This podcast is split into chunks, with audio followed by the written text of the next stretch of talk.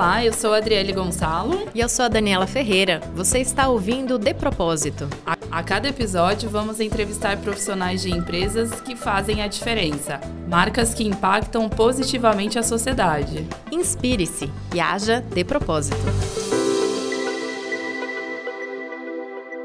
Oi, pessoal, obrigado por nos acompanharem aqui no podcast. A gente sabe e vê todos os dias vários desafios ainda em nossa sociedade e no mundo, mas também muita gente, muitas empresas comprometidas em fazer a diferença, a agir de propósito, certo? Dani, tudo bem? Oi, Adri, por aqui tá tudo bem? E é isso mesmo, a gente sempre busca exemplos de empresas profissionais que comprovam que um propósito não é aquela plaquinha de missão lá na parede. É algo que realmente pode guiar a marca, o negócio, ter um valor positivo também para a sociedade. Então é fundamental o envolvimento da liderança das empresas. Quem tá aqui com a gente hoje é o Thierry Fournier, CEO da Sangoban no Brasil e América Latina. Thierry, obrigada pela presença. Então, já para a gente começar, Conta pra gente quem que é a Sangoban, quais os negócios e marcas que vocês têm aqui no Brasil. A Saint-Gobain é uma empresa mundial de raiz francesa. Uh, nascemos em 1635. Fomos criados pelo, lei, pelo rei uh, Louis XIV, uh, quando ele queria construir o Palácio de Versailles. Eh, naquela época, uh, não tivemos a indústria de vidro plano, então ele decidiu criar a manufacture de glace, e, perdão, em 1665, eu errei, e desde então a gente se desenvolveu e chegamos a esse ponto após mais de 350 anos de história. Somos a, a empresa do, do CAC 40, do Stock Exchange na França, a empresa mais antiga né, dessa bolsa francesa, e estamos muito honrados disto. A nossa história é um legado nosso e uma é, é a nossa experiência capitalizada que nos permite olhar o futuro com positivismo, otimismo e voluntarismo. A Saint-Gobain, então, é uma empresa gigante hein, de 42 bilhões de euros. Uh, temos mais de 170 mil funcionários ao redor do mundo e atuamos industrialmente em mais de 65 países, eu acho. Uh, cada mês isto muda para cima, claro. Chegamos no Brasil em 1937, ou seja, faz 83 anos que a gente atua aqui no Brasil. Temos um time gigante aqui, com, mais de 12 mil funcionários. Temos mais de 60 fábricas espalhadas ao redor de, uh, do país inteiro, em todos os estados do país, quase. E o nosso time é bem brasileiro, porque temos só alguns expatriados, eu diria quatro ou cinco, não mais, é, dentro dos 12 mil funcionários nossos. E é assim, então, uma empresa que atua no, nos, nos, em vários mer mercados, em primeiro lugar a construção civil, claro. Temos marcas fortes como a Brasilite, Quarzolite, Sebras, o gigante do vidro, que talvez vocês conhecem, mas também temos negócios de B2C com a Telia Norte, a rede de distribuição de, de materiais, Home Center aqui no estado de São Paulo, e também a bandeira Tumeleiro no sul. E também temos vários negócios de, de materiais especiais de alto valor agregado, como abrasivos, cerâmicas, cristais, plásticos de alta performance, e vai em dia, e adesivos, selantes, e, e, muitas outras coisas. Então, eh, uma empresa francesa instalada no Brasil faz tempo, bem brasileira, e, estou feliz de comandar esse time aqui desde 2014. Bacana. Bom, acho que muitas dessas marcas, com certeza, os nossos ouvintes conhecem, né? São clientes e é super interessante ver quando uma marca realmente perdura, né? Por tanto tempo, assim. E acho que em termos de privilégio, a gente também, eu e a Adri, a gente participou aí recentemente de um workshop, né? Junto com a área de comunicação RH de vocês e a gente pôde conhecer um pouquinho do trabalho que vocês têm feito depois de tanto tempo de realmente parar e identificar, né? Trazer a superfície aí um propósito de marca. Então a gente queria saber um pouquinho como que foi esse, esse processo, na verdade, e por que que você acha que é importante é, que uma marca e que uma empresa de fato tenha um propósito? Até os anos 2000, a gente não tinha uma plataforma de marca Saint-Gobain estruturada e nem mesmo um propósito. Éramos até até lá um conglomerado de, de vários negócios, líderes mundiais em cada linha de, de, de negócio, e nunca foi necessário, na verdade, de aparecer como um grupo, como uma bandeira só, uma plataforma integrada, guarda-chuva para todas as nossas marcas comerciais. A gente sempre colocou em frente as nossas marcas comerciais mesmo. E com a chegada da, do internet, uh, o consumidor, que não é o nosso cliente uh, direito, porque a gente é mais um, um, grupo de B2C, de B2B, perdão. Então, uh, o consumidor final começou a ter acesso a todas as informações sobre o que, que ele pode comprar. Então, foi necessário sair dessa estratégia antiga de ficar abaixo do radar, de colocar as marcas comerciais em frente e não a marca corporate, vamos dizer, e decidimos colocar o nome Saint-Gobain uh, abaixo de cada um das nossas marcas comerciais, hein, o que se chama o uh, endorsement. Hein? Então, tivemos a Placo Saint-Gobain, Isover Saint-Gobain, etc. Para, para começar a, a falar da marca guarda-chuva. Foi no meio dos anos 2000. E, e rapidamente foi insuficiente e, e nós percebemos que o mercado precisava de entender melhor quem a gente era, qual era o nosso propósito, porquê, o porquê da nossa atuação no mercado. Então decidimos já, eh, em primeiro lugar, desenvolver a plataforma da marca Saint-Gobain. Foi um trabalho muito interessante, muito profundo, envolvendo milhares de pessoas ao redor do mundo Saint-Gobain, vamos dizer, e sete anos atrás, seis anos atrás, a gente lançou a nossa plataforma de marca Saint-Gobain. Foi realmente uma revolução para nós. Hein? Sempre eh, éramos, eh, de novo, abaixo da, da linha de visão, de, de horizonte, e agora saímos em frente uma aprendizagem forte para um, grupo B2B como o nosso e rapidamente chegamos à conclusão que faltava uma coisa. Esse propósito, o porquê foi tanto uma necessidade interna para guiar, nortear uh, as atividades de cada um dos nossos funcionários, mas também para explicar um pouco melhor para o mercado quem, quem somos.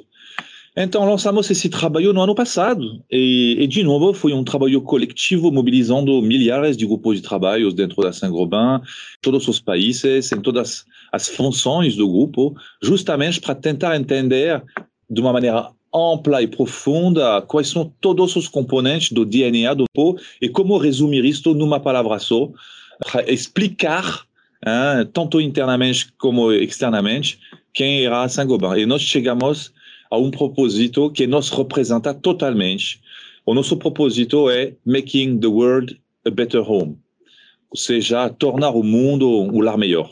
E é exatamente isso que a gente faz desde que a gente nasceu 353 anos atrás, hein, é justamente uh, inovar sempre para construir o futuro, para que esse futuro seja mais sustentável, mais confortável, uh, mais respeitoso do meio ambiente e, e, do ser humano. Então, fazemos isso desde a nossa, a, a, o nosso início de, das nossas operações e, e continuamos assim. Então, essa palavra é, é, é exatamente o que, que a gente é. Entendi, né? Pensando dentro desse propósito como uma bússola, é, como que você vê esse sentido na prática, né? Quais ações é, acontecem no dia a dia que você consegue perceber ele e contar um pouquinho para os nossos ouvintes? Em, em primeiro lugar, esse propósito é a nossa marca de fábrica. E realmente é quem a gente é. E, e isto para os funcionários dá uma energia ainda maior hein, de vir para trabalhar uh, no dia a dia e de voltar feliz em casa uh, por ter trabalhado no dia inteiro com um propósito claro, respeitoso do meio ambiente do ser humano, contribuindo para um futuro melhor uh, para a humanidade. Então, realmente, em primeiro lugar, é um, uma energia interna multiplicada por dois, vamos dizer. Segunda coisa, extremamente importante, este, esse propósito permite nortear a tomada de decisão. Quando a gente tem que tomar uma decisão, qualquer que seja a nossa função dentro do grupo, para mim, para o meu chefe, ou para um operador na linha, ou um cara de logística, ou que, não sei o quê, antes de tomar a decisão, ele vai checar se esse projeto, esse, essa iniciativa, essa decisão que ele tem que tomar está alinhada com o propósito ou não. Está alinhada? Vamos. Não está alinhada? Descartamos. Isto vale muito para o dia a dia de cada um de nós. Isto simplifica a tomada de decisão, acelera a tomada de decisão e alinha também a tomada de, de, da decisão com a estratégia do nosso grupo. Então, é um fator de aceleração eh, da eficiência interna. E, finalmente, um fator de, uh, de alinhamento de todas as estratégias, de todas as marcas comerciais abaixo desse propósito. Ou seja, realmente, esse propósito é uma luz, hein? é uma luz que ilumina o nosso caminho, tanto de longo prazo como no dia a dia. Uh, realmente é extremamente poderoso, extremamente esclarecente, vamos dizer, e estamos muito felizes de ter agora esse propósito no dia a dia de cada um de nós. E o bacana, né, Thierry, é justamente ver como que esse propósito guia negócios, né? Então, acho que esses exemplos que você deu, assim, são super claros, né? E a gente tem percebido realmente muitas empresas, né, felizmente, caminhando bastante na questão da sustentabilidade, né? Que é difícil hoje você ter um propósito que não tenha também essa, essa questão da sustentabilidade de alguma, de alguma forma. E a gente dando uma olhadinha no site, enfim, conhecendo o material de vocês, a gente viu que vocês também pretendem é, neutralizar né, as emissões de carbono em até 2050 e eu queria saber como é que vocês pretendem fazer isso. Ah, é, sim, é, é, claro que a gente não, não está esperando uma regulação, vamos dizer, que vai nos forçar a fazer isto. Nós acreditamos muito esta, nesta necessidade de proteger uh, o nosso planeta. Então decidimos uh, nos comprometermos a zerar as nossas emissões de CO2 até 2050 e temos um caminho bem desenhado com um primeiro milestone, uma primeira etapa em 2025, com uma redução de 20% das nossas emissões em comparação com 2010. Já está quase feito, hein? já estamos quase uh, na meta uh, com quatro ou cinco anos de antecedência e agora estamos olhando para a próxima etapa em 2030, onde a nossa marca é de reduzir de 33%. Então, como que a gente está fazendo isso? Em primeiro lugar, temos um diagnóstico, um mapeamento de todas as suas emissões, seja através das matérias-primas que a gente compra eh, e, e, transporta até as nossas fábricas, seja através dos nos, nossos processos de transformação dessas matérias-primas em produtos e também seja em termos de abastecimento ao mercado, ou seja, toda a parte, a parte de logística outbound. Então, temos esse mapeamento, sabemos exatamente quanto a gente emite, onde e, e por quê.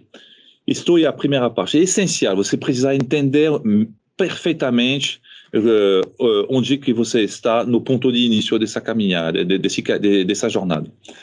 Depois, temos um plano uh, estruturado com vários pilares. O primeiro pilar uh, é de trabalhar para reduzir as emissões de, de CO2 nos processos produtivos. Então, aí falamos de eficiência energética, e falamos de mix energético, ou seja, utilizar menos energia carbonizada para passar para energia renovável, tipo uh, hidroelétrica, tipo aerólica, tipo solar, tipo biogás, etc. Temos programas de PED extremamente profundos e detalhados justamente para ajustar todos os nossos processos produtivos para chegar a, a, a, um mínimo de emissão. Uh, isto é, é a primeira coisa. Segundo, segundo pilar, reformulação de todos os produtos. Ou seja, tentar trocar matérias-primas uh, emissoras de CO2 para matérias-primas mais respeituosas do meio ambiente. Então, é um processo de, de PD também, hein, de reformatação de toda a nossa oferta para mudar totalmente o nosso portfólio de, de soluções uh, para o nosso mercado. E terceiro pilar é minimizar todas as emissões internas, seja nos, nos, nos nossos escritórios, na mobilidade interna dos nossos funcionários, eh, no dia a dia de cada um de nós, para economizar a luz, a água, o que, que não sei o que, tudo. Então, estamos certos de chegar a essa neutralidade de carbono em 2050 e, e avançamos com confiança, voluntarismo e, e otimismo ao respeito. E, de, de novo, em 2025, a gente vai ultrapassar a nossa meta é prevista nessa, nessa primeira etapa e já estamos eh, preparando uh, a ultrapassagem da meta de 2030, que acabou de sair do forno, vamos dizer. Legal. Pensando um pouquinho nos mercados principais da Sangoban, é a construção civil, né? Como esse mercado ele pretende se reinventar para atender esses objetivos de sustentabilidade? Uh, o setor da construção civil é responsável por mais de 40% das emissões de, de gases a efeito de, uh, gases a estufa. É uma realidade. Uh, junto com a mobilidade, são os dois mercados mais emissores uh, de gases a efeito estufa e principalmente CO2. Então, como que o setor da construção civil tem que se reinventar? Em primeiro lugar, já eh, todos os fornecedores de soluções, de componentes né, para a construção, têm que seguir o nosso exemplo, ou seja, zerar as suas emissões para entregar ao mercado um produto já zerado em termos de emissões de CO2. E segunda coisa, temos que construir juntos com arquitetos, construtoras, eh, artesãos, e, e, enfim, tudo, todo mundo, todos os atores da construção, temos que construir prédios que estão respeitosos do meio ambiente, seja, prédios que vão eh, consumir pouca energia, que vão minimizar as emissões de CO2 na parte da, da, exploração do prédio e que também vão ter condição de ser demolidos no futuro, porque um prédio nunca é eterno. Um dia você vai ter que demolir, reformar, não sei o quê. Então, esse prédio tem que ser concebido para que, nesse momento, possamos recuperar todos os insumos, vamos dizer, e reinjetar eles dentro do processo produtivo de reciclagem. Então, é um trabalho coletivo de toda a cadeira. Os industriais têm que fazer a parte. Juntos temos que desenhar eh, prédios respeitosos, minimizando o, o seu impacto no meio ambiente. E depois temos que nos organizarmos para recuperar tudo isso e reciclar quase 100% eh, das matérias-primas dentro do processo produtivo. E um trabalho coletivo está tá andando já, e esse, o nível de conscientização disso está crescendo cada ano mais aqui no Brasil. Xerri, acho que junto com o tema de sustentabilidade, né, assim, a gente tem visto também o tema da inclusão e diversidade, né, como algo que tem pautado muito, né, a atuação das empresas. É, como que vocês têm trabalhado essa temática dentro da Sangoban? Hum, é, é uma muito boa pergunta e antes de ser uma empresa hein, que tem recursos, que tem que entregar resultados, pagar dividendos para os acionistas, tudo isso, somos, em primeiro lugar, um ator socioeconômico dentro de um território. E isto é a nossa. A Saint-Gobain é uma empresa que conta hein, no, na, na, na paisagem brasileira, então temos que ter que, que, temos que fazer o nosso papel como ator socioeconômico para ajudar a sociedade brasileira. Então, a diversidade e a inclusão é uma das coisas que a gente precisa fazer. E faz tempo que a gente iniciou um programa muito profundo, muito detalhado, eh, para eh, que a população dos funcionários dentro da Saint-Gobain seja o refleito da, da, da, da, sociedade brasileira, com todos os componentes da sociedade, seja racial, seja geográfica, seja em termos de idade, de preferência religiosa. O time da Saint-Gobain tem que ser o espelho da sociedade brasileira. Ainda não estamos neste ponto e a gente decidiu, no ano passado, mudar de patamar em termos de, de força de programa, de engajamento de todos os uh, executivos e funcionários do grupo para chegar rapidamente a esse ponto. Fizemos em um ano muitos progressos, mas ainda temos muitas coisas para fazer. E, de novo, para mim, a diversidade não é mais o ponto, é a inclusão. Porque não, não, serve, não, não serve a nada de convidar as pessoas para sua festa. Essas pessoas têm que dançar e aproveitar do churrasco da mesma forma. Então, a inclusão é muito mais importante do que só a diversidade. Então, o nosso foco é a inclusão. Pensando nesse foco da inclusão, é, a gente tem um, um cenário de pandemia agora em 2020, né? Como que a empresa se reorganizou? Como, o que, que mudou, né? Como que ela é, aprendeu com esse novo cenário? Hum. É, eu acho que todo mundo vai concordar comigo. Essa crise do Covid foi absolutamente brutal, violenta, imprevisível. Chegou num dia para o outro e a gente teve que se ajustar da melhor forma possível é, para preservar o emprego, preservar a empresa, hein, preservar o futuro. Então, eu, eu fiquei impressionado com a nossa capacidade de reação interna, a nossa agilidade e o engajamento de todos os funcionários do nosso grupo para, de um dia para o outro, mudar de uma organização bem organizada, bem profissional, bem estruturada, para, vamos dizer, quase 8 mil pessoas em home office, não, um pouco menos, perdão, 5 mil em home office, uh, aprendendo a trabalhar com novas ferramentas, acelerando a, trans a, transformação digital, aprendendo como interagir sem se ver. E, então, passamos essa crise de uma forma espetacular, eu acho. Uh, conseguimos uh, continuar uh, atuando no nosso mercado para servir os nossos clientes e os clientes deles da melhor forma possível, com o melhor nível de serviço continuamos produzindo da melhor forma possível em todas as fábricas, paramos poucas fábricas com pouco tempo hein, e aprendemos a interagir de uma, de uma outra forma. E, e, hoje posso dizer que eh, a Saint-Gobain nunca vai voltar para trás em termos de organização. Estamos aprendendo cada dia mais como otimizar agora, nesse novo cenário, o trabalho em home office, o trabalho nos, nos escritórios, porque, de qualquer jeito, a volta para o escritório estava incontornável.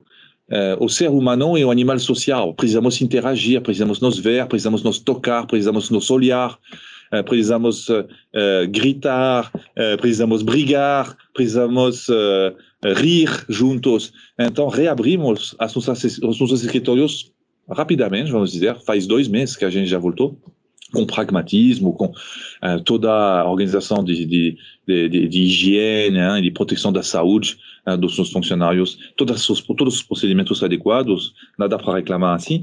E, e, e, mas agora o home office faz parte da nossa organização do dia a dia. E você sabe o que? Na verdade, somos mais produtivos, mais eficientes e mais felizes. Mas é verdade que vamos ter, junto com a Adriana, a, a diretora de RH para a América Latina, que trabalha comigo, e toda a equipe dela, nós vamos ter que reinventar a nossa maneira de cuidar das nossas pessoas, porque é, realmente é desestabilizador hein, essa nova organização para cada um de nós. Então, o, o papel de, de, do, do RH hoje é fundamental para acompanhar essa transição para um, um novo normal, como se chama.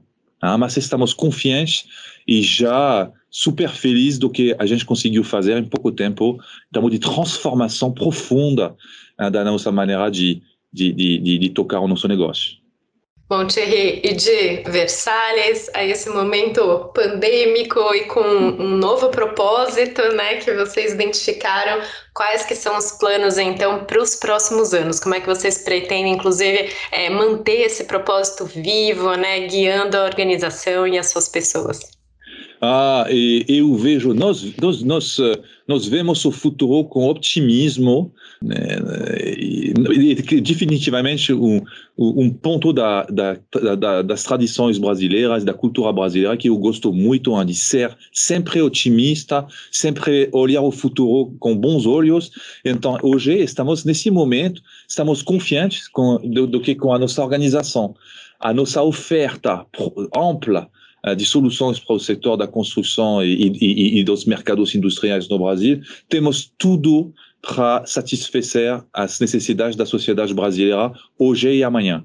Então, e com o nosso propósito, eh, isto nos dá uma energia ainda maior hein, para fazer o melhor de nós hein, para continuar inovando, melhorando a nossa atuação no mercado, eh, antecipando melhor as necessidades dos clientes e dos consumidores brasileiros, para que o Brasil se torne um país melhor, um lar melhor.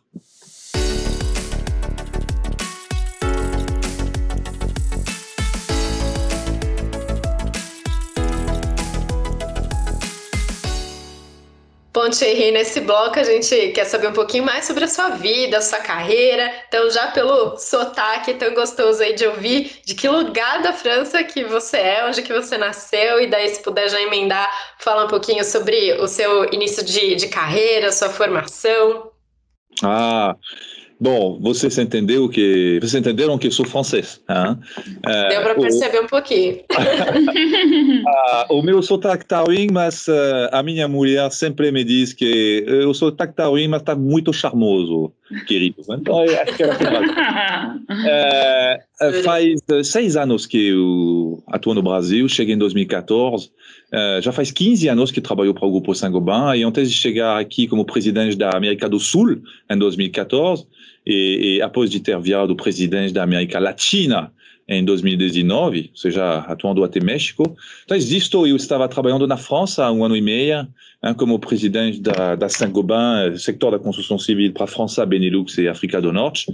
E antes disto, eu estava na Rússia, seis anos na Rússia, atuando como presidente da Saint-Gobain para toda a região dos, das antigas repúblicas eh, soviéticas, hein? Rússia, Ucrânia, Bielorrússia, Cazaquistão e toda a Ásia Central.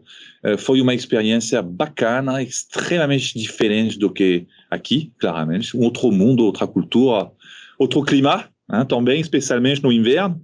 Uh, mas foi, uh, foi maravilhoso para nós, uh, para minha família.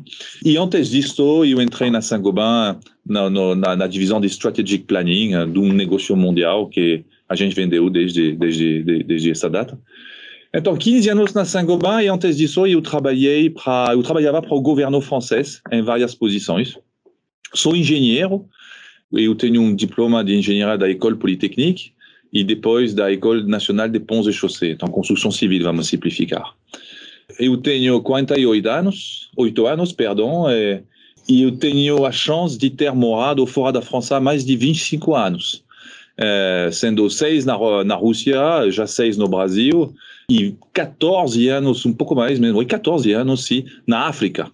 Ah, eu nasci na França e quando eu era quatro, os meus pais foram para uh, Marruecos. Eu fui para lá e, e eu, quando eu tinha quatro anos de idade, uh, quatro, quatro anos no Marrocos, quatro anos na Ilha de la Réunion, no Oceano Indiano, e depois seis anos no Gabão. É, eu fui até o vestibular hein, no Gabão, voltei na França para estudar e os meus pais continuaram na África e foram para Madagascar.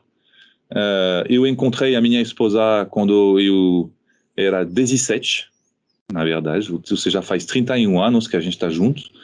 E, e tô, sou um cara super feliz, uh, super equilibrado, uh, e, e já virei brasileiro desde o meu primeiro dia aqui para confessar isso para você. Eu amo esse país. Eu conheço mais de 70 países ao redor do mundo e o número um na minha lista de preferência é o Brasil, de longe. Esse país é, é um amor de país. Tem tudo aqui: recursos naturais, praias uh, maravilhosas, florestais majestuosas, um, um povo excepcional, de gentileza, de tolerância, de optimismo, de inteligência. Uh, aqui, você sabe como se diz, hein? tudo está ruim, mas tudo está bom. Uh, eu posso dizer, eu posso confirmar isso. Eu amo o Brasil e eu estou me dedicando a 150% uh, para o que, que eu estou fazendo para Saint-Gobain Brasil e para os meus colegas brasileiros e, e tudo que eu posso fazer ajudar um pouco esse país para ir para frente, eu faço com todo o meu coração. Thierry, eu estava aqui ouvindo, falando, gente, que experiência mais rica, né? Assim, que bacana saber o quanto você gosta aqui do Brasil. E eu fiquei lembrando de um livro ainda da época da faculdade do Todorov, que era O Homem Desenraizado, assim, que você realmente passa por tantos lugares que às vezes é, você acaba assumindo né, a identidade dessas culturas, desses países. Nossa, muito bacana. Bom, e, e, aí uma curiosidade, né, assim, como, como que você observa, né, é, acho que até comparando, assim, o Brasil em termos de estar de tá à frente de um negócio que é um negócio francês global aqui no Brasil, é, como que você, depois de tantas experiências culturais, assim, vê essa, essa especificidade, assim, tem alguma coisa que é muito brasileira, assim, na operação da Sangoban, alguma coisa que você fala, bom, isso é diferente, eu tive que fazer diferente aqui no Brasil? Sim, uh, para resumir, eu acrescentaria dois pontos. O primeiro ponto, que para mim é o mais importante de todos, é que aqui no Brasil tem zero resistência à mudança. O brasileiro gosta de coisas novas. O brasileiro gosta de provar nova organização, provar um novo sistema, provar uma inovação, uh, provar ele gosta de chacoalhar as rotinas e ver como fazer as coisas de maneira, maneira diferente. Ou seja, quando você quer mudar alguma coisa aqui, a sua equipe sempre vai te seguir com energia e, e, e voluntariedade. Então, isto, essa, essa resistência à mudança, que está perto de zero, é realmente uma coisa absolutamente essencial para o sucesso do, do, do, país, sucesso atual e futuro. Eu conheço muitas outras culturas, eh, inclusive culturas europeias, e aí a resistência à mudança é enorme.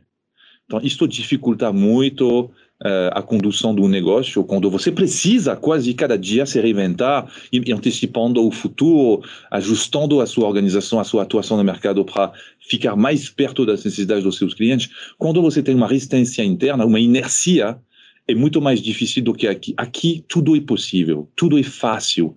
Uh, e, e, todo mundo avança com positivismo, vamos dizer. Isto é o primeiro ponto, e para mim, de novo, é o mais importante.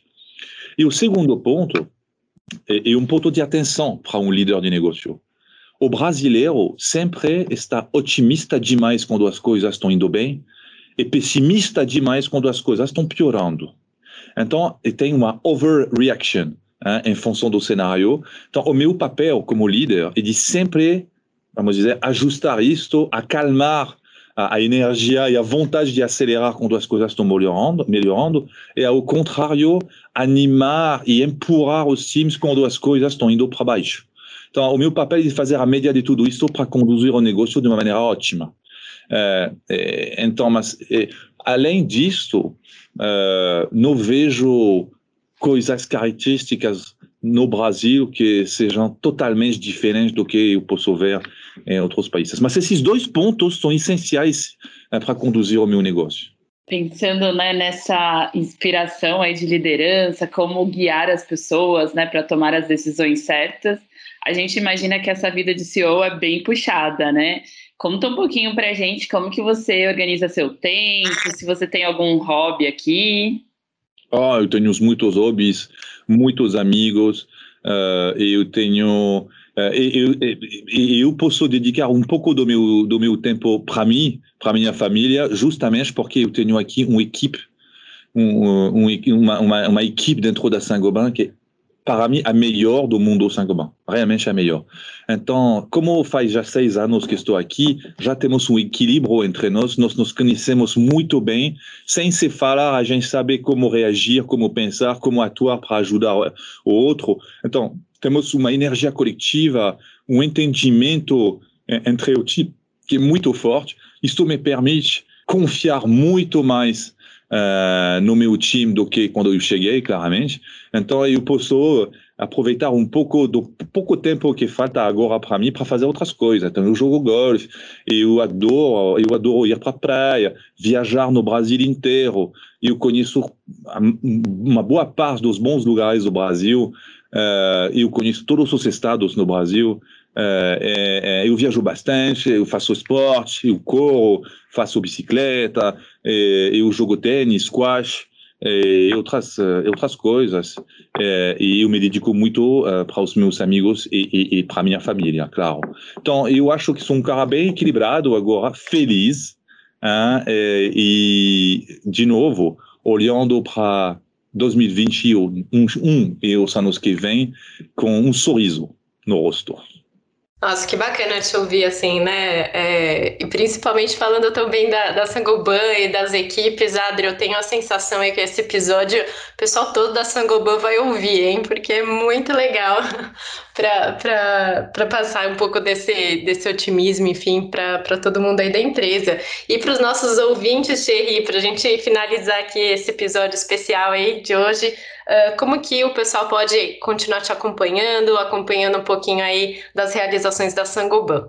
Estou presente no LinkedIn, então vocês possam, vocês podem entrar em contato comigo através de LinkedIn. Ah, vocês vão me, me achar super facilmente na rede.